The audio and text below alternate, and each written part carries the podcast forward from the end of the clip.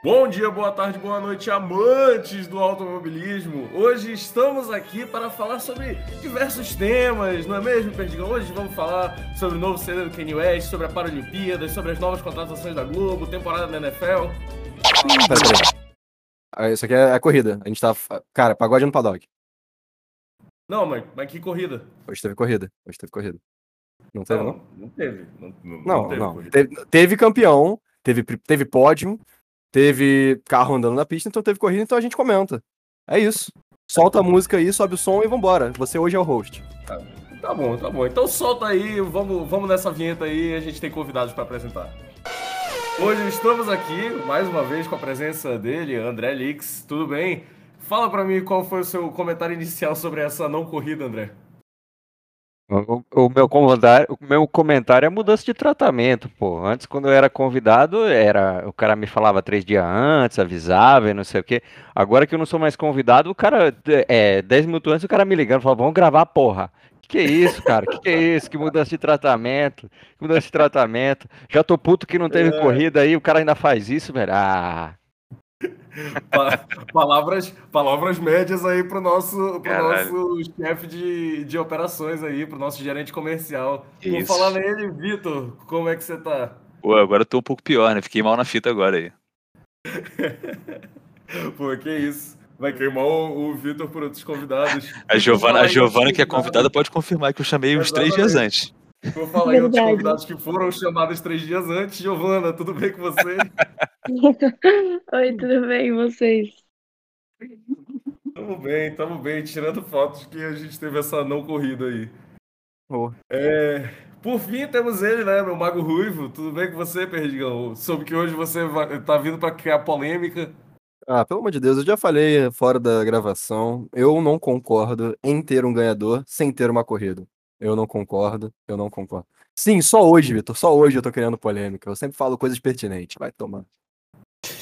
Que isso? A galera tá meio arisca hoje. Caraca, tá todo mundo me maltratando hoje, que isso. Sacanagem. É, vamos começar com esse assunto, galera, porque eu acho que ele é, é foi o, o assunto mais importante do final de semana, né? Que é justamente a, a questão da chuva. A gente, que nós fãs de Fórmula 1, que sempre torcemos para que caiam algumas gotas aí, é, acabou que a gente teve uma, um- um- a gente não teve corrida propriamente dito por causa disso, né? É, a gente teve aí as cinco voltas que foram, foram discutíveis. É, eu vou começar dando a minha opinião e eu vou passar para o Vitor, que sei que concorda. E depois a gente vai discutindo aqui, porque eu entendo que é uma, uma situação é, polêmica, não é mesmo? Porque eu achei que no final de semana, o único momento que você teve competição foi durante o Qualify. Então, nada mais justo do que você atribuir metade dos pontos para os vencedores, entre aspas, do Qualify. É, Vitor, você concorda com isso? Discorda? O que, que você acha? Eu queria tirar um momento aqui pra falar que o Michael Masi é um palhaço que fica preocupado em fazer track limits aí nas outras corridas e quando tem que fazer o trabalho dele mesmo, que é proteger os pilotos, ele fica de pombagirice aí, falando que tem que correr quando o carro não consegue nem andar. Então eu fiquei bastante chateado no pique Sebastian Vettel ontem na, na classificação, que eu acho que ele botou os pilotos em risco à toa, naquele momento no Q3. É, Inclusive, o senhor Fernando Alonso, que as pessoas aqui, algumas pessoas aqui nesse podcast ficam enaltecendo, depois falou, não, mas tinha condição de correr, lógico, né? Ele não tava na pista no Q3, palhaço. o, o Verstappen falou a mesma coisa na corrida, hein? Eu tô falando que o povo tá arisco, meu amigo. André, já que você foi Vieram- praticamente... no- Vieram me batendo, hoje eu vou bater também, irmão, não quero nem saber. André, qual, qual a sua opinião sobre isso? Eu queria que você falasse também. é, você acha que se o Lando não tivesse batido ontem e o Vettel sido tão enérgico em condenar e de- você ter liberado os carros para correr ontem, você acha que, que teria essa corrida normalmente? Você acha que não teria essa corrida como foi hoje? É, eu acho que foi uma bola de neve isso aí, tá? E eu tô aqui pra defender a chuva. Estão difamando a chuva aí. E não é legal isso, tá? O problema, o problema justamente foi Spa. É, Spa sofreu com enchente, foi feito o recapeamento, e aí a pista começou a apresentar problemas. E teve o acidente da W Series, a gente teve acidente o ano passado da Fórmula 2, e um mês antes a gente teve um novo acidente grave na GT World, também na El Rouge. E o problema foi o, os carros voltando para a pista. Que isso a gente vai falar para frente aqui no, no podcast, não vou adiantar não. Mas não foi culpa da chuva. Foi essa bola de neve aí que foi acumulando, foi acumulando, foi acumulando e a, a galera ficou com medo de correr. Não só os pilotos, não só o diretor de prova, todo mundo. Porque realmente a gente teve sequência de vários acidentes sérios ali. Sérios mesmo, de juntar 6, 7 carros. Aí você faz isso num grid de 20, aí não tem corrida também, né? E. Não, é, o Norris ele teve muita sorte é, dele estar tá correndo sozinho, né? Ele estava ele tava bem à frente do Vettel na hora que na hora que ele bateu e assim me desculpa mas um comentarista da Band né o senhor Max Wilson falou que olha a, o fator positivo é de que pelo menos ele não ficou no traçado da pista mas ele cruzou o traçado da pista então se tivesse vindo um carro atrás dele fatalmente aconteceria um acidente então achei um comentário muito muito pouco pertinente do senhor Max Wilson é, totalmente. Eu acho que se não tivesse o acidente do Lando, provavelmente a gente teria tido a corrida. E, e se a gente não tivesse tido o acidente da W Series e do Lando, a gente teria tido corrida hoje também. Sim, sim. Giovana, é, eu quero saber a tua opinião também sobre como foi aí ter passado essas quatro horas na frente da TV esperando para acontecer alguma coisa e no final a gente ter cinco voltas atrás de safety car e só para cumprir o que o regulamento dizia e que é um regulamento que provavelmente tem que ser alterado, né? Mas, mas a gente teve essas voltas protocolares apenas para declarar um vencedor. O que, que você achou disso tudo? Oi, gente. É, então, assim, Spa-Francorchamps já é uma etapa que me deixa ansiosa pelo fato da gente saber que é uma pista perigosa, que a gente nunca sabe o que pode acontecer, se vai ter chuva ou não. Mas eu acho que, assim, eu fiquei um pouco aliviada de não ter corrida pelo fato do Lando já ter sofrido aquele acidente na, no sábado. Então eu acho que, assim, se eles tivessem realmente dado a largada ali, é, eu acho que não, eu acho que provavelmente um acidente teria acontecido, assim, muito, é, talvez não, não nenhum acidente grave, mas assim, alguma, algum acidente bobo ali, de alguém escapar na pista, alguma coisa assim, eu acho que até que era a um ponto arriscado ali, jogar eles na pista naquele momento sem safety car e tudo mais. Então eu achei até que foi um pouco pertinente não ter deixado eles correrem. Óbvio que assim, volta das férias, três semanas sem Fórmula 1, a gente queria muito ver corrida, mas segurança em primeiro lugar. E eu acho que assim, no, no Q3, quando soltaram é, que os pilotos podiam ir para a pista, que até o Lando Norris foi, eu acho que foi muito precipitado também, porque eu acho que ali não era o momento de soltar ninguém na pista o próprio Vettel criticou bastante, né, no rádio, como a gente pode ver. E eu achei que ele estava certíssimo, assim. É uma coisa que não envolve só corrida, envolve a segurança dos pilotos. E o Lando Norris sofreu um acidente que, assim, ele detonou o carro, sabe? Não aconteceu nada com ele, graças a Deus, mas, assim, é um acidente grave que a gente tem que prestar atenção, ainda mais nem a Rouge, né, que é uma. É, uma, uma curva ali da pista que a gente sabe que já causou vários acidentes, inclusive um em 2019, quanto no Arrubet, então, assim, é óbvio que não teve corrida, mas até brincaram, falaram, nossa, foi a corrida mais longa e mais curta ao mesmo tempo. Eu falei, é verdade. Mas assim, eu fiquei bem feliz com o pódio do George. Eu acho que a gente nunca imaginava ter a Williams em P2 em um pódio nesse final, assim, final entre aspas de temporada. É isso, é verdade. É, é, eu achei, eu acho que esse é o grande tema, assim, né? Já entrando no, propriamente na corrida em si, é, eu acho que esse é o grande tema para a gente falar.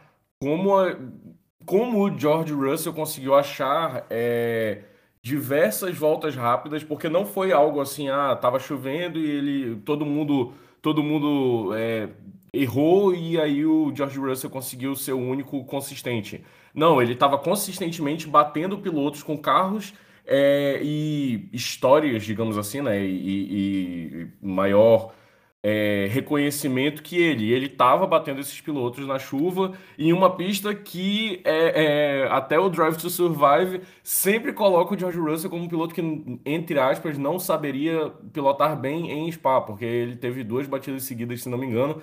Claro que uma delas foi culpa do Giovinazzi, mas aí entra em toda aquela aura do, da má sorte do, do o George Russell, né? Que ele é um piloto azarado e etc. E aí ele teve esses dois acidentes aí em Spa. Perdigão, fala pra mim.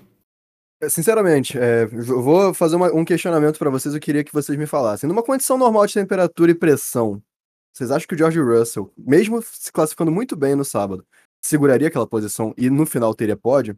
Eu Não, não, acho, não acho. Eu, eu, sinceramente, não, não acho. Não acho porque ele não. Ele, por mais que ele tenha batido é, outros, outros corredores com carros melhores, com carros superiores à, àquela Williams, né? Que é aquela água, literalmente. é, eu não acho que ele conseguiria, não, cara. Eu acho isso. Falar que, ah, não, foi merecido. Cara, foi merecido por, porque a gente não teve uma corrida. Não foi algo normal. E ele conseguiu um pódio se sustentando numa regra que, obviamente, ele não criou, então ele tem mais que agradecer por isso mesmo. Eu, sinceramente, eu, se fosse ele, não comemoraria do jeito que ele comemorou. E, enfim, não, não acho que.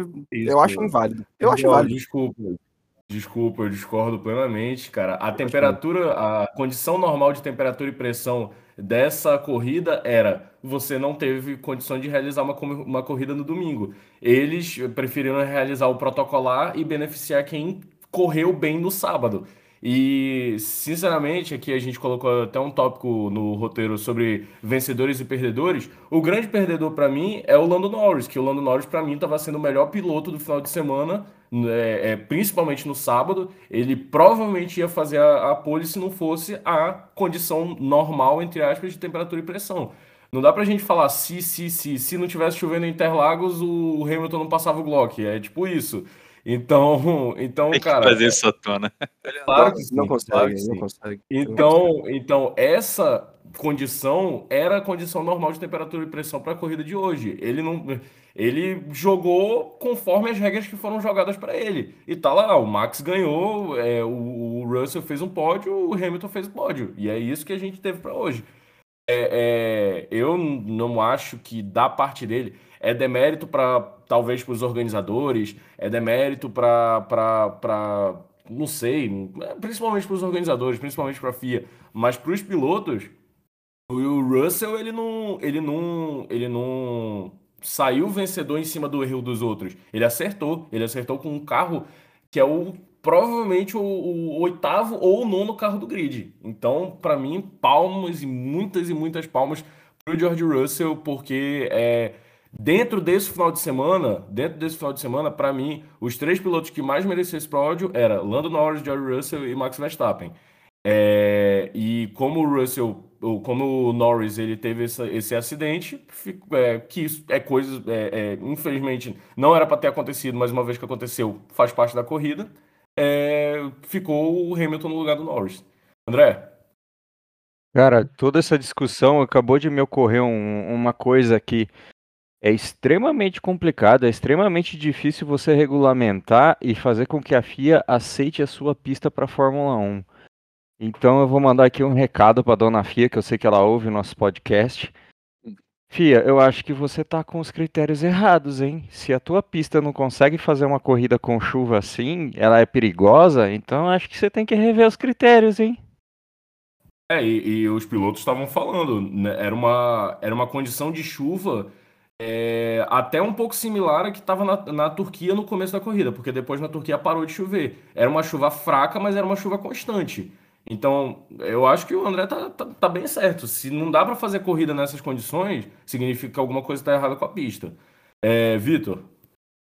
É, cara, é, tem dois pontos que eu queria destacar. O primeiro ponto é que Spa realmente, Spa e outras pistas mais antigas, Interlagos inclusive, elas têm uma, têm uma, vamos dizer assim, a FIA tem uma mão leve com essas pistas que já estão no calendário há mais de 20 anos, uma coisa assim.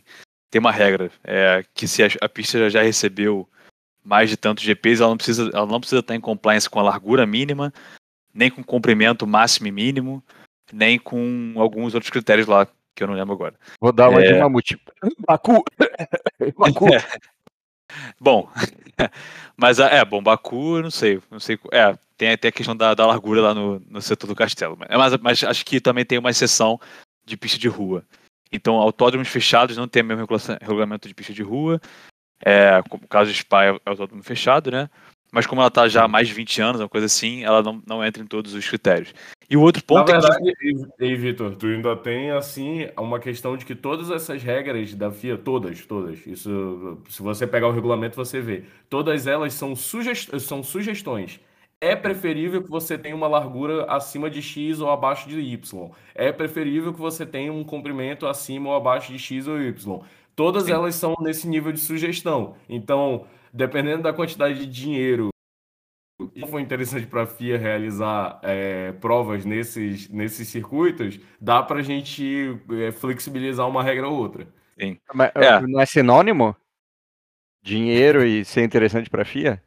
É, realmente. Sim.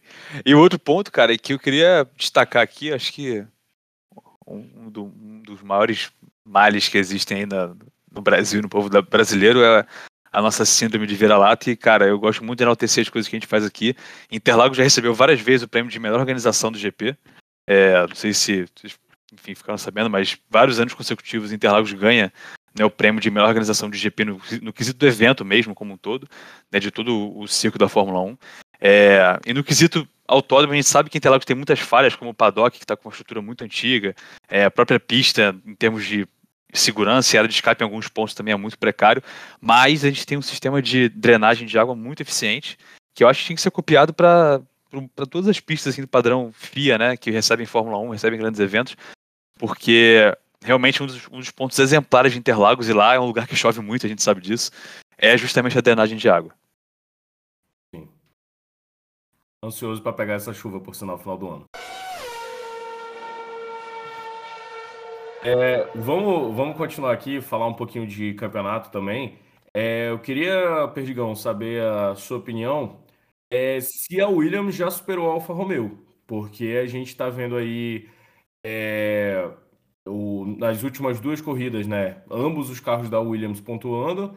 É, você tá. Eu, eu, eu já achava que já vi um pouco de antes, né? A temporada passada foi sofrível de fato, mas o Latifi evoluindo um pouco, ele ainda é um piloto de fundo de grid, ainda tá entre o, o, os, o bottom 10 dos, dos pilotos do, da, da Fórmula 1, mas eu vejo a evolução dele e o George Russell também é, colocando a cabeça no lugar, né? Eu acho que depois ali de, de Imola, né, que a gente teve aquela, aquela, aquela pataquada lá que ele fez com botas e coisa do tipo, é, é, a gente vê, eu vejo pelo menos o George Russell botando a cabeça no lugar e aí tirando frutos disso e fazendo esse, esse excelente treino que ele fez aí, né? Essa excelente cla- classificação, na verdade, né?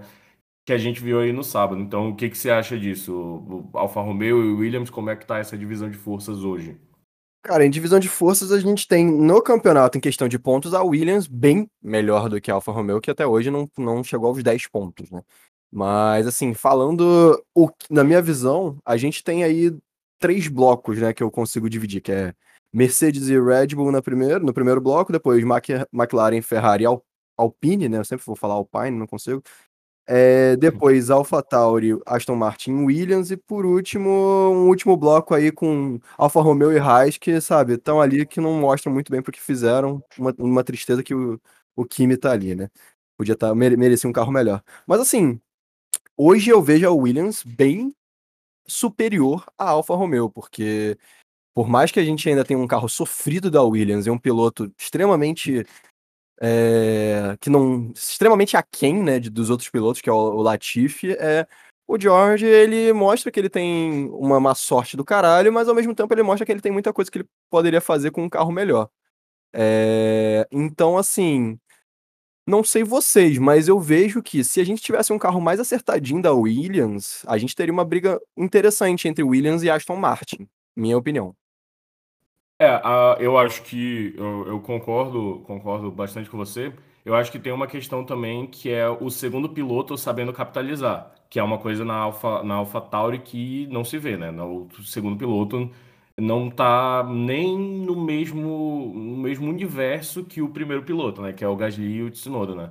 É, no, no, na Williams, apesar de, sim, você ter uma, uma, o George Russell é, numa, numa, numa eminência maior do que o, do que o Latifi, O Latifi já conseguiu em outras corridas ir para o Q2, é, conseguiu pontuar né, nesse, nesse GP maluco da Hungria. É, agora também conseguiu se colocar ali em 11 e com as punições e coisas do tipo conseguiu pontuar também. Então acho que o Latifi, nesse papel de segundo piloto, ele vai conseguir elevar a, a, a Williams. E aí, contra o principal rival dela, que é a Alfa Romeo, é, é, é meio que eu. Assim, o Giovinazzi é hoje o primeiro piloto da Alfa Romeo e não consegue pontuar. O Kimi está numa temporada terrível e também não consegue pontuar. Então, acho que já é uma, uma uma batalha vencida pelo vai ser uma batalha vencida pelo Williams no final do ano. É, é cedo, aí... é cedo, é cedo para falar que é uma batalha vencida, mas eu não acho que a Alfa Romeo vai conseguir chegar também não, então. Acho que não, também concordo, acho que não. Concordo. Vamos avançando nos temas aqui. É, eu queria fazer uma pergunta para cada um responder aqui, cada um pega pega um, um para defender aqui um nome que é quem vocês acham que ainda falta fazer pódio nesse ano e que vai fazer pódio. É, porque a gente já teve aí diversos pilotos conseguindo é, chegar no pódio, mas alguns deles ainda faltam. E principalmente tem um nome principal que eu, eu acredito que seja o Daniel Ricardo. Mas aí, Giovana, queria saber a sua opinião sobre isso. Então, eu acho que o Ricardo ele teve muita dificuldade de se adaptar, né, com o carro da McLaren é, no, nesse começo da, dessa primeira etapa da temporada ele, ele mostrou que nas corridas ele estava com bastante dificuldade de se acertar e de conseguir entender o carro, como é que funcionava e tudo mais. Mas eu acho que agora é, é que assim, não dá muito para saber, né? Porque a gente não teve uma corrida em si. Mas ele foi, assim, esse quarto lugar que ele ficou agora foi um dos melhores lugares que ele já teve nesse ano. E eu acho que o carro dele tá um pouco melhor, parece que ele já pegou um pouco mais da manha. E eu acho que ele tem chance, sim. Eu acho que a gente precisa ver algumas das próximas corridas para ter uma noção maior. Mas eu acho que ele tem chance, sim, se ele continuar nesse ritmo assim, eu acho que ele pode subir no pódio, até porque na Renault ele subiu também ano passado, né? Então, talento ele tem. E ele tá com um carro melhor, né, também. Pois é. A McLaren é melhor do que o da Renault. André, sua opinião é a mesma da Giovana, mesma da minha também? É, bom, ele, o, o Ricciardo igualou o quarto lugar dele com a Renault, né? Então, até onde a gente pode igualar esses dois carros é meio difícil, né? Mas é, ele está evoluindo muito lento. Eu esperava mais do, do Ricciardo, como sempre, sempre disse. É, é, eu, se eu fosse o Zac Brown, eu botava ele num psicólogo, num psiquiatra e ver o que está acontecendo com o cara. Tá, perdeu a vontade de correr. Se perdeu a vontade de correr, vai conversar com o Kimi lá, né? Que ainda tá lá, ainda diz que gosta de correr. Mas é, sempre foi um piloto que deu show, sempre foi um piloto que fez malabarismo com o carro, né? O que está acontecendo agora? Mas aí deixa eu te perguntar, quem você acha que tem mais chance de fazer pódio esse ano? Alonso ou Ricardo? Alonso, claro, né, cara? o, Alonso, o Alonso tem mais motivação. É, entendi, entendi. Ah, entendi. Essa, essa, pergunta, essa pergunta eu joguei especialmente para você. já, que, já, que, a gente está falando de, de, do Ricardo, é, eu quis trazer aqui uns vencedores e perdedores dessa corrida. Porque a gente já falou do Russell, né? Que para mim foi o principal vencedor. É, o Ricardo, é, pouca gente percebeu ele fazendo esse, quarto, essa, esse quarto lugar é, ali no, no, no, treino classificatório, que, como eu disse, para mim ia ser um quinto, porque, é, na minha opinião, o, o Norris ele ia conseguir essa pole position. É, mas, de qualquer forma, é um resultado muito bom do Ricardo dirigindo, é, pilotando né, essa, essa McLaren que ele ainda não se encontrou muito bem com ela. Mas outro vencedor foi a Mercedes, principalmente o Hamilton. Por quê? é, você teve aí o Max fazendo metade dos pontos, e, e obviamente o Hamilton também, só que aí também significa que eles é, fazem metade, da, eles tiram metade da diferença só, né? O, o, Max, em vez de tirar 10 pontos de diferença para o Hamilton, tirou só apenas 5. E ok, se a gente, a, a gente imagina que é, chegando para a corrida, o Hamilton fatalmente ia ia para uma segunda colocação e coisa do tipo, mas aí se ele fosse para uma segunda colocação, ele, o, ele ia perder sete pontos em relação ao Max, podendo até ser oito se o Max fizesse a, a, melhor volta. Então eles poderiam estar a zero pontos ou um ponto de diferença, mas acaba que acaba que fica é, apenas fica por três pontos, né? E o Hamilton continua liderando o campeonato. Então acho que o, o a Mercedes foi uma, uma vencedora nessa, nessa, nessa corrida, ainda mais por tudo que aconteceu com o Pérez. É, e aí eu chego na questão de perdedores. É, a gente tem aí Pérez e Bottas como dois perdedores, porque ah, o Bottas teve a punição dele do GP passado, mas a gente teve aí o, o, o, o Bottas, ele além disso classificou em oitavo. Então, se ele tivesse classificado um pouquinho melhor, mesmo com a punição, ele teria conseguido marcar os pontos, e nem isso ele conseguiu. E o Pérez, aquela coisa terrível, né? Coisa terrível. E aí eu queria pedir para você, Vitor, falar, falar justamente dessa, dessa questão desses dois segundos pilotos, o Pérez que já está garantido para o ano que vem e o Bottas cada vez mais distante. É, eu acho que o Bottas já é carta fora do baralho para a Mercedes. Eu, apesar do Hamilton estar tá advogando bastante para para que ele fique, né? Ele quer, ele quer ter ali o wingman dele ali, né? Mas uhum. acho que não vai rolar.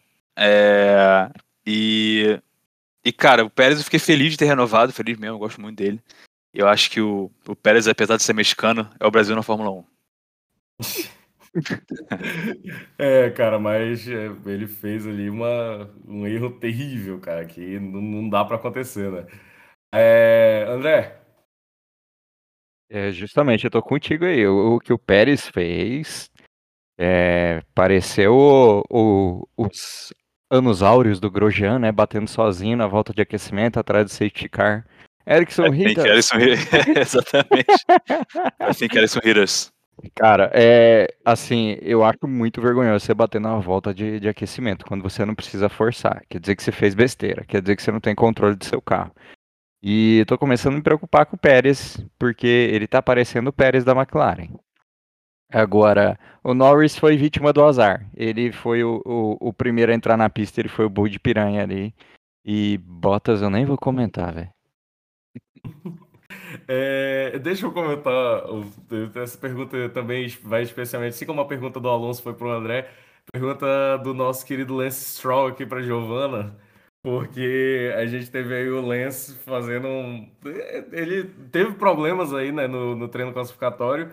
Se classificou apenas na 16 posição, acabou largando em último, que não foi o último, porque teve o Pérez, teve o Raikkonen, largou em 18. Mas aí a gente tem, ele mesmo sendo papai sendo dono da equipe, não tem ainda o Lance garantido pro ano que vem. Mas e aí, Giovana? O Lance fica, o Lance sai, ele deveria ficar, ele deveria sair? Hora que eu vi Lance Stroll, eu já sabia que era comigo.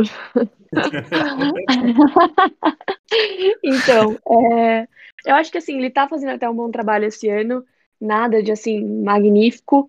É, inclusive, a gente teve até o, o Vettel em quinto nessa corrida. O Vettel tá muito bem. Já participou de uns dois pódios, né? Dois não, porque no último ele foi desclassificado. Mas eu acho que, assim, ele tem cometido alguns erros. Nesse. No treino classificatório, ele até ficou bem irritado com ele mesmo. É, mostraram uma onboard dele, ele até falou com a equipe que ele estava muito irritado, muito desapontado.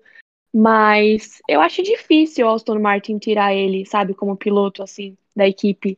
É, eu acho que, assim, ele, ele, como eu disse, tem trazido algumas, alguns resultados legais para a equipe, mas ao mesmo tempo eu acho que até o fim da temporada, acho que ele ainda tem muita coisa para mostrar, sabe?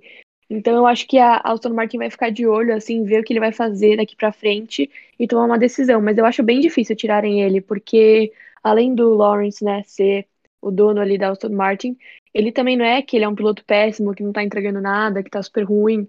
É, eu acho que assim como todo piloto, ele busca sempre os melhores resultados, mas esse final de semana não foi o dele, óbvio, assim como de vários outros pilotos. Mas, assim, eu tô um pouco desapontada com ele nessa temporada, mas eu acho que ao mesmo tempo ele também tá dando seu máximo. E tem, teve corridas que eu acho também que ele foi bem. É, Baku, que ele bateu ali, mas se ele não tivesse batido, nossa, ele também teria ido muito bem. Então, assim, eu acho que ele tenta, mas tem horas que não dá. É, eu acho que, eu acho que o, o, o Lance ele fica também por uma situação de que a Aston Martin é parceira da Mercedes, né? Talvez Sim. se fosse uma parceira da, da, da Red Bull, ou da Ferrari, ou da Renault, você tem aí pilotos na Fórmula 2 que estão batendo na porta, né? Da Mercedes, você não tem nenhum. Talvez o Nick De Vries, mas que provavelmente vai para Williams. Então, é, não tem ninguém assim, tipo, melhor que o Lance para substituir ele, não tem. Não, não, não vejo, pelo menos, ali na- nas categorias de base. É, e ele também já tem toda a experiência, né? Ele já tem experiência com o carro, Sim. já sabe como é que funciona tudo ali na equipe. Assim, é, eu acho que não seria nem prático para a equipe, sabe? Pegar um outro piloto para entender o carro, pegar é, a manha do carro e todas essas coisas assim, sabe? Verdade, concordo com você. Vamos avançando aqui, aí a gente chega, né, em algum, um, assunto que não teve muita discussão, né, que foi Verstappen e Hamilton. Essa, essa semana é, ficou um pouco mais calmo, mas a gente tem aí uma, uma prévia do que pode acontecer, né, nas próximas, nas próximas é, etapas, né, nesse final de campeonato, que, que fica uma- um conflito muito grande entre esses dois, né? Eles ficam trocando, trocando pontos em cada corrida, corrida por corrida. Então, é, queria, queria que você, Perdigão, comentasse como é que vai ser para frente, como é que você vê que vai ser para frente essa situação entre o Verstappen e o Hamilton. Cara, essa situação entre o Verstappen e o Hamilton, é, com certeza, é, até pegando um pouco do que a Giovanna falou, é, que tava tendo toda uma. Tem, a Spa já toda uma tensão por ser uma pista extremamente difícil. É, eu acho que essa tensão agora vai ser jogada para a próxima corrida, né? Já que a gente não teve, infelizmente, nada para poder a gente falar, para poder ver, para poder ver como é que estão os carros depois dessa parada, ver se a Mercedes evoluiu mais do que a Red Bull. Então, assim, agora é esperar mais uma semana aí que a gente vai ter que esperar, torcer para também não chover que nem corno na pra, na Holanda, né? E torcer para o Max em casa conseguir aí os três pontos seguindo as ordens do professor. Ou os 25. 26, talvez, quando volta mais rápido.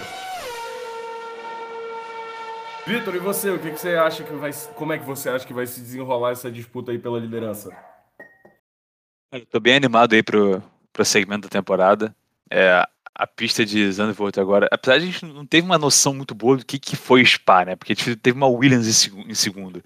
Então, é, eu, eu realmente não, não sei dizer para qual carro seria melhor essa pista de Spa agora. Eu tinha a impressão de que a Mercedes ia sair muito bem, mas na chuva não foi o que aconteceu. É, e Zandvoort é uma pista completamente diferente de Spa. É, tem pouquíssimas retas, tem uma reta só, se eu não me engano, e o resto são setores bem sinuosos, assim. É, a reta, apesar de ser pequena, ela é precedida por uma curva inclinada, o que ajuda na velocidade final. Mas, cara, é, realmente não sei o que esperar de Zandvoort, é uma pista bem estreita e estou bastante curioso para saber como é que vai ser. E para as próximas corridas eu só vou esperar, cara. É uma disputa como está sendo agora. Para mim vai ser pau a pau até o final do ano. Uma pena que é, acabou que no final os dois pilotos fizeram é, ponto quebrado nessa corrida, né? tanto o Hamilton quanto o Verstappen. Então a gente talvez não tenha um campeonato decidido por meio ponto, como já aconteceu. Mas é, eu acho que vai ser bem apertado até o final do ano. Você, André? É, Zandvoort, ela não me empolga não, porque o- eu já andei no simulador, é uma pista bem travadinha. As ultrapassagens que a gente vai ter vai ser DRS e parada de pit, essa é a minha expectativa. É, queria ter visto como que os carros iam se comportar em Spa, porque depois dessas férias aí, a gente sempre tem algumas mudanças na, no controle de forças. E eu tô bem curioso para ver o que, que a Ferrari fez com o carro, que eles estão fazendo tanta propaganda aí de, de upgrade. Mas Zandvoort, eu acho que vai ser uma daquelas corridas tipo Hungria, viu? É, eu também acho. Também acho. Eu acho até que é talvez a melhor comparação.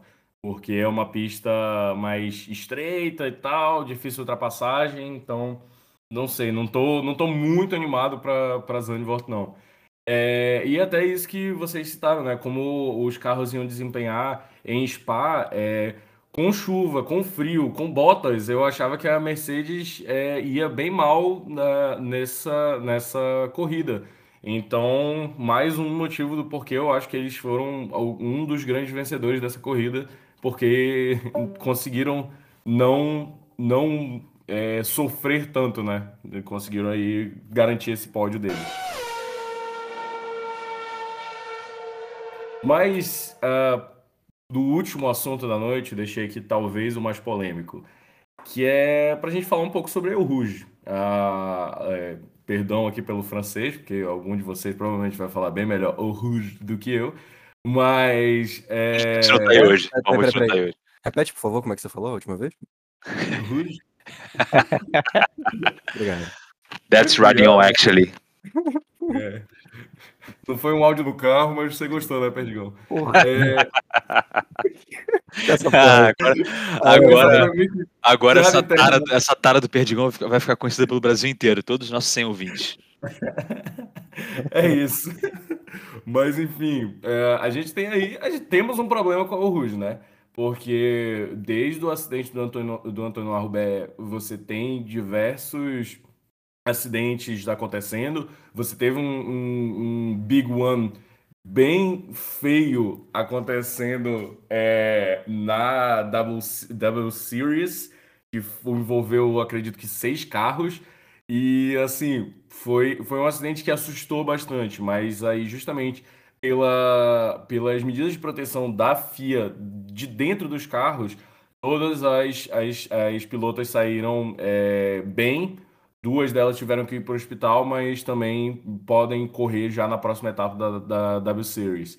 Então, eu queria perguntar aqui para vocês, é, meus queridos comentaristas, é, primeiramente, qual o problema com a El Rouge? É, se ela é uma curva desatualizada, que não dá mais para ser usada, ou que tem que mudar o traçado, e também o que, que pode ser feito, porque é um circuito muito tradicional, é uma curva muito tradicional, então eu imagino que nós que somos é, é, fãs de Fórmula 1, nós gostaríamos de manter, apesar de eu achar que não, tem que trocar o traçado. André, que que qual a sua opinião sobre esse assunto? É, é, é, o Ruge em si, ela não precisa mudar. Talvez tenha que corrigir o, aquilo que o Hamilton reclamou, que diz que tem um bump bem na parte de maior pressão.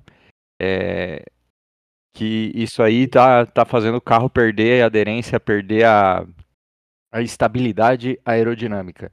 É, para quem não pilota, para quem nunca pilotou, por que, que a Rouge é tão famosa? Por que, que os pilotos comentam tanto? A, a El Rouge e a Radilon, elas têm uma linha que permite uma variação muito pequena de você fazer ela certo.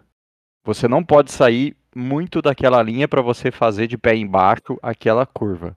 Por isso que ela é tão famosa, por isso que ela é tão desafiadora, porque você tem que fazer ela correto todas as vezes e é muito difícil fazer isso. E você vem de uma descida para uma subida, então tem todas essas mudanças no carro que ele tem a tendência a perder pressão aerodinâmica, a ficar mais difícil, a derrapar. A única coisa que tem que mudar ali é a área de escape, que tem que ser aumentada, que tem que ser melhorada. É, porque se você olhar todos os acidentes graves que vieram, que estão deixando essa preocupação, como eu falei lá defendendo a chuva, que estão é, deixando todos os diretores de prova preocupados, é que o carro bate e volta para a pista.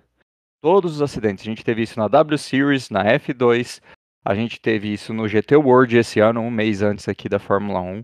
O carro ficou, um Lamborghini Huracan ficou completamente destruído, só sobrou o, a gaiola de proteção do piloto. O, o motor foi parar em cima da, do, da barreira de pneus. Você imagina um motor que pesa 200 quilos voar para cima de uma barreira de pneus. Então é só a área de escape que tem que deixar o carro fora da pista. E aí a gente não tem problema. O problema está sendo o carro voltar para a pista, não é a pista o problema. Certo, mas André, você não acha que também é, tem um problema aí que é os carros tentarem fazer essa curva a 300 km por hora? Porque, sinceramente, para você fazer uma área de escape numa curva de 300 km, é, tem que ser uma área de escape bem grande. Isso que me preocupa. Eu não vejo, sinceramente, não sou engenheiro, mas eu não vejo muito espaço para você fazer uma área de escape tão grande ali na, na, na saída da Radion. Eu acho que isso, isso faz parte da Fórmula 1. Então, é, eu não acredito que velocidade seja um fator a ser considerado aí, porque é, a Fórmula 1 alcança essa velocidade, os carros têm a maior pressão aerodinâmica de qualquer carro de competição, Então, se você tem um carro que é capaz de fazer isso, você tem que ter uma pista capaz de comportar esses carros. Exato. Vai. Eu, é, eu, eu concordo com o André, acho que mudar a- o conjunto ali de curvas ao Rouge Radion seria uma heresia, é uma das curvas mais famosas da- de todo o calendário, e sem dúvida tem que, tem que ser feitas alterações na área de escape, porque a área de escape não pode jogar o carro de volta para o meio da pista, como a gente já viu acontecendo várias vezes, é, com acidentes até fatais aí, infelizmente, né? Então, é, eu, eu, eu acho que a gente pode botar uma área de escape que não seja é, ta- talvez não seja tão longa e que os pilotos vão bater numa velocidade ainda elevada, mas a gente teve o acidente do Max, por exemplo, aí agora em Silverstone, que ele bateu, cara, ele escapou ali a 300 e pouco também. É, e deve ter batido a uns 200 e pouco na barreira de pneu, sei lá, 100 e muito, mas 200 e... É, imagino que na faixa de 200 km por hora deve ter batido ali. E claro, é um transtorno, ele teve que ir pro hospital e tal, mas saiu intacto, é muito melhor do que ele voltar pro meio da pista e se chocar contra outro carro. É muito melhor ele se- ele se chocar contra uma parede de pneus a 200, 250, até 300 do que a 300 com outro carro. Que é o que acontece quando, quando tem um acidente desse tipo na, na, na ali. É, ainda tem um outro ponto com relação à pilotagem em si que o André estava falando.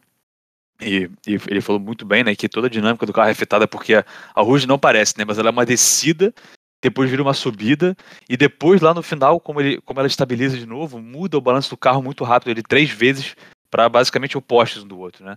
É, então é uma curva muito desa- desafiadora e ela é cega, né? O que que é uma curva cega? Uma curva que o piloto não consegue ver a saída dela. É, então por isso que é tão perigoso aquele carro voltar ali no final. E você, Perdigão, sua opinião? Cara, aumenta a área de escape e só complementando com o que o Vitor falou, o ideal seria não, não, não se chocar nunca, né? Mas assim, é, eu acho que aumentando a área de escape a gente consegue manter esse traçado que, cara, é uma curva foda, é, um, é, é o que a gente já tem falado. A gente tá daqui a pouco com poucos é, grande, grandes, pré- grandes prêmios, olha, é difícil falar isso, é, em pistas clássicas, né? Daqui a pouco é tudo pista chata pra caralho, com traçado escroto. E aí, cara, como é que uma porra de um. Matilde. Não, não vou, não vou farpar, isso é. Nada, eu- eu- eu- é, exatamente.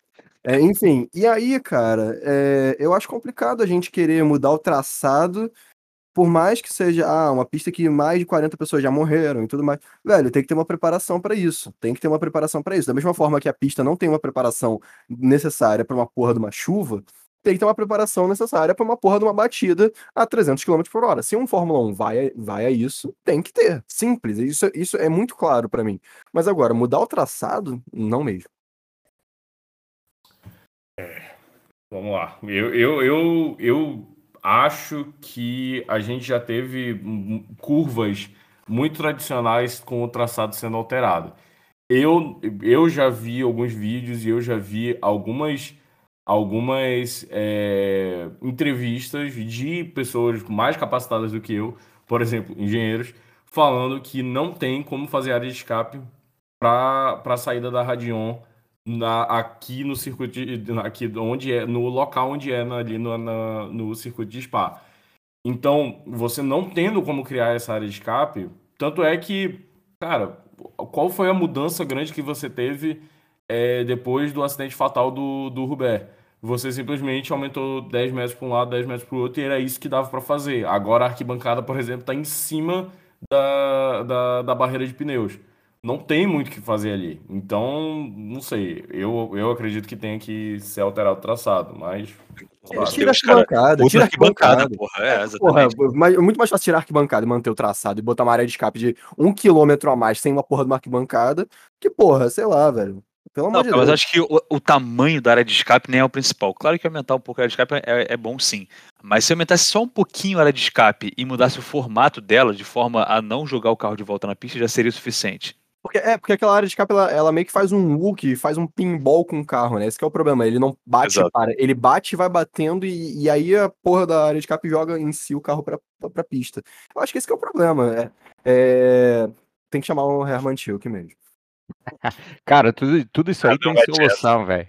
Só falta, só falta o interesse, bicho. Só falta o interesse. E se não tiver nada, se não der pra, pra mexer na arquibancada, não sei o que, bota a brita, caramba. Anos 90. Segura o carro ali, botou a patinha fora da zebra, perdeu a corrida, foda-se. O problema é seu, meu amigo. Vai ficar na brita. Pelo menos não morre. Sim. Ou morre Sim. na brita, né? Dolorido. Aqui o Pagodão já deu várias soluções, então, Fia, por favor, vocês estão ouvindo aí? É, Tome providências, tá um absurdo. Exatamente. Enfim. Vamos agora para os nossos prêmios, porque essa é a obrigação que temos com a, a Fórmula 1, é dar, o- distribuir esses nossos prêmios e os nossos comentários. Vamos começar com o, o prêmio o prêmio Luca de Montezemolo para o melhor piloto do, do final de semana, né? Porque não dá para ser da corrida e para e também o prêmio Renault Clio para o pior piloto do final de semana. Vou começar com o André. O melhor piloto, sem dúvida, vai pro, pro Russell. É, então, o Luca vai para ele, porque até a comparação que o pessoal mandou aí de velocidade em curva, ele estava muito superior até a Max Verstappen e a Hamilton. Então não tenho que negar. Tirou tudo do carro e mais um pouco, fez a mágica, merece o prêmio, com certeza. E o Renault Clio. E o Renault Clio vai pro Pérez, que eu tô criticando desde o começo. Bater em volta de classificação, de formação de grid não dá. Não dá pra, pra, pra perdoar, não. Giovana, me fala aí então. Olha, o melhor piloto do final de semana é... eu vou dar pro George Russell. Eu até pensei em dar pro Norris, acho que ele também mere- merecia muito.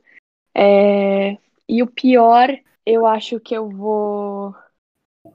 Ahn, Eu acho que eu vou de Kimi Raikkonen.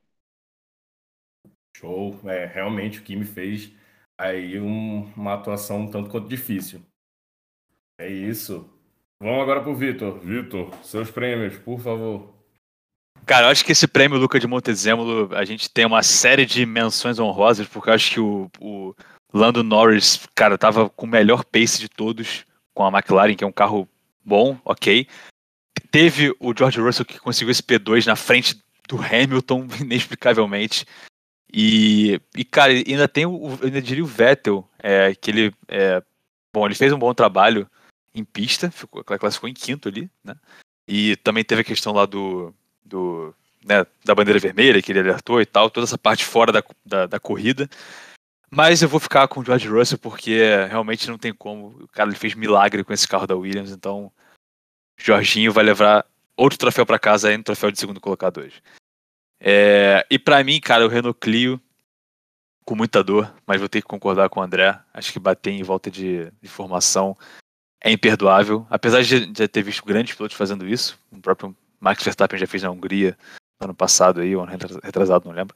Mas ah, realmente tem que, a gente tem que reconhecer que é, que é chato. Perdigão. Ah, chegou aquele momento bom que eu dou um prêmio pra algo que não aconteceu, né? Bom, se não aconteceu, vamos lá, vamos que vamos. É, O nosso prêmio, o meu, né? O meu prêmio Luca de Montezemolo hoje vai pra ele, o grande, o Russinho Médio, ele mesmo. Nikita Mazepin, que hoje fez uma volta, que, que conseguiu ter a volta mais rápida, sabe Deus como, quando todos os carros estão sendo guiados que nem, que nem, sei lá, que nem boi, É um O cara- brincalhão. conseguiu, ele conseguiu. Então, já que ele conseguiu finalmente, ele mereceu esse, esse troféu. Até porque eu acho que se o Nikita Mazepin consegue fazer uma volta rápida, não importa se ele fez a volta rápida em vigésimo ou se ele fez a volta mais rápida jogando Le Mans no PlayStation. Eu acho que ele merecia ganhar pelo menos um pontinho. A FIA tem que rever isso. FIA, você que tá ouvindo. Só Por porque favor. o seu Pix diz que você. Exatamente. Você ganha. Você ganha. É, Exatamente. Interesse É. econômico é foda. Exatamente. Tudo, tudo, tudo que relaciona, tudo relacionado à FIA tem um interesse econômico por trás. Então, e FIA, foi a única, e foi a única corrida que o Mazepin não tomou volta, né? Então foi incrível mesmo. porra, É uma incrível. atuação de gala. Uma atuação de gala, de gala, festa de gala. Não, não, não. Baku ele não tomou volta também, não. Meu Deus. Que enciclopédia da Fórmula 1 aí, ó. Olha aí. É, E- é rapaz. respeita. E vamos que vamos, então, para o nosso prêmio é, Renault Clio. Eu vou, infelizmente, dar para o nosso brasileirinho, Checo Pérez. Eu tenho que concordar com o Vitor, com o André, que é, é uma tristeza. O que ele fez ali, eu acho que eu não fiz, eu, eu não fiz no jogo. Então, assim, se eu não fiz no jogo, o cara foi muito mal mesmo, porque, porra, o que eu já fiz jogando Fórmula 1 é tristeza. Cara, os É. meus prêmios, os meus prêmios, o meu prêmio é Luca de Montezemolo vai para o Max Verstappen. Eu acho que ele estava consistentemente é, fazendo um ótimo final de semana. Eu acho que seria muito difícil ele perder essa corrida, porque ele está se mostrando cada vez mais um piloto muito qualificado para a chuva. Então, é, por essa evolução, o meu prêmio vai para o Verstappen.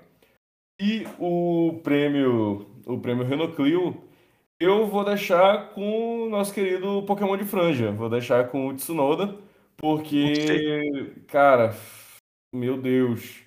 É, eu, às vezes, às vezes AlphaTauri, Alfa Romeo, assim, essas equipes do meio do grid, elas dão uma sumida, mas, cara, você conseguir ser um piloto mais irrelevante que o Antônio Giovinazzi, mano, é realmente algo é assim, para se aplaudir de algo tão, tão insignificante, cara. Então, o meu prêmio tá indo pro Tsunoda porque ele tem carro, ele tem um carro que poderia levar ele muito mais para frente. É, antes da gente é, Só, só um parênteses aqui. Que prêmio Luca de Montezemolo mais sem graça que tu deu, Claudomiro? Puta merda. Ah, mano, faz parte. É isso. É, mas, Vitor, antes, antes da gente da gente ir pro, pro nosso encerramento, né, tradicional, falar dos nossos pódios, eu queria deixar aqui é, a lembrança à diretoria de prova é, de Spa, que ó, duas semanas atrás, infelizmente, foi assassinada junto com uma amiga, é, num caso claríssimo de feminicídio, foi assassinada pelo marido, ex-marido, estava se separando, não sei qual a versão oficial, mas eu li algumas versões. É, mas a gente deixa aqui a, a, nossa homenagem de lembrança por ela. É, a Fórmula 1 é um meio extremamente machista, então ver mulheres ocupando cargos de liderança, ao qual a gente teve a, a, a, Williams, né, é, com um de equipe, uma chefe de equipe mulher por algum tempo, é, e a gente espera que logo a gente tenha pilotos mulheres é, e também mais chefes de equipe mulheres. Mas ver uma mulher ocupando um cargo de liderança é sempre algo muito importante, então a gente deixa a nossa homenagem aqui do, do, do Pagode no Paddock para ela, é, que é, seja uma mensagem de conscientização, né, para que esse tipo de coisa não aconteça e que a gente tem que se posicionar contra o feminicídio. É isso. Mas agora vamos lá, é, a gente tem esse triple header aí para encarar, né? Que a gente já teve uma das três cabeças com um pouco mais de água do que devia. Então a gente vai agora para a segunda cabeça que chega em terras holandesas depois de o que 35 anos sem corrida lá, alguma coisa do tipo. É, Isso aqui é enciclopédia, tu tem, tu tem que saber essa porra. Ah, eu, eu, essa eu, eu, confesso que eu não sei. Mas, de qualquer forma, depois de muito tempo, voltamos para a Holanda. É, afinal, temos aí o nosso holandês voador é, cada vez mais próximo de disputar. De, disputar ele já está disputando, né? Mas cada vez mais próximo de poder sonhar com esse título aí, né? Ah, então a gente volta para a Holanda justamente para ter Max Verstappen com uma corrida em casa. É, vamos ver como ele vai sair lá. E a gente vai né, dar o nosso, nosso pódio aqui. Eu vou começar falando. E eu vou dar Max Verstappen em primeiro. Vou dar uh, Hamilton em segundo. E Daniel Ricardo em terceiro. Vamos agora para o Perdigão. Ah, vamos que vamos, né? Vespa correndo em casa. Então eu vou com ele, nossa Vespa em primeiro. Em segundo, eu vou botar ele mesmo, o homem, a máquina, Lewis Hamilton. E em terceiro, eu vou de Lando Norris. Giovana, semana que vem, o que, que você tá vendo aí pro pódio do Grande Prêmio da Holanda? Olha, eu tô bem confiante que o Lando Norris vai detonar agora nessas próximas corridas. Eu acho que com certeza ele vai estar no, no próximo pódio. Eu quero muito que ele esteja também. É, eu acredito que vai ser. Eu acho que o Verstappen também. Eu acho que o Verstappen vai estar em primeiro. Acho que- acredito que vai ser Verstappen, Hamilton e Norris. Vamos Norris, até agora estamos igual. É, Red Bull, Mercedes e McLaren. André, seu pódio. Cara, meio difícil fugir disso, hein? Meio difícil fugir disso aí. Mas, é, adicionando, o último GP de, da Holanda foi em 85. Quem venceu foi Nick Lauda. Segundo, Alan Prost. E terceiro, Ayrton Senna. Olha que, que pódio que a gente teve, cara. Que isso. Olha que pódio. Então, em homenagem a esse pódio, eu vou fazer um pódio parecido. Um pódio parecido eu vou fazer. Vou colocar aí, primeiro, Lewis Hamilton. Segundo, Lando Norris. E terceiro, terceiro, eu vou botar Leclerc. Meu Deus. Leg leg. Pode pare-. Pode parecido. Ele meteu, ele meteu essa, né? Vitor, você. Cara, pra mim, eu não tenho a menor dúvida que o Verstappen vai ganhar essa corrida. Só se sabotarem o carro dele. Então pra mim é Verstappen P1, Hamilton P2 e Carlos Sainz em terceiro. Ah, tu- Não, Que isso? Não para com esse ódio, cara. Cara, eu não entendo. Olha, pô, pega. ódio. Tá bom, tá bom. Um belo pódio, um belo pódio de três equipes, Belo aquele pódio que a gente gosta de ver. belo pódio. É, belo Tá pódio. ótimo. Giovana, aí, deixa aí pra gente um recadinho final. é, se você tiver alguma rede social, alguma coisa aí pra, pra comentar, pode deixar aqui pra gente, que a gente também vai botar na descrição, mas fala aí pra gente. Bom, primeiro eu queria agradecer o convite. É, já é a segunda vez que eu participo, eu adoro, eu sempre ouço o podcast de vocês. Acho bem interessante, é um prazer participar. E queria falar para as pessoas me seguirem no Instagram, que é a rede que eu mais uso, assim, é a rede que eu mais posto e falo de automobilismo. Meu Instagram é Giovana Conte, C, tudo junto, e Giovana com dois N's. Obrigada, gente. Nossa, eu fiquei muito emocionado, temos um ouvinte. É, acho que é a única. Acho melhor não colocar essa parte também. Não, essa parte tira. Pessoal, então é isso, era o que tínhamos para falar. Esse foi o nosso programa curto sobre a curta corrida que tivemos em, em Spa-Francorchamps. É, então, então é, para o, no- o terror do nosso editor, deixamos aqui esse programa. Voltamos semana que vem. Comentem aí no post do nosso Instagram é, qual que vai ser o pódio do, do Grande Prêmio lá de Zandvoort. Também ouçam o nosso programa passado que a gente fez junto com a Ale para ter uma, te- uma Tech Talk, eh, falar um pouco sobre a parte técnica do esporte. Ficou bem legal também, um programa recheado. Então, é, com isso a gente se despede. Pode subir o pagode e até semana que vem. Beijo nas crianças e tchau.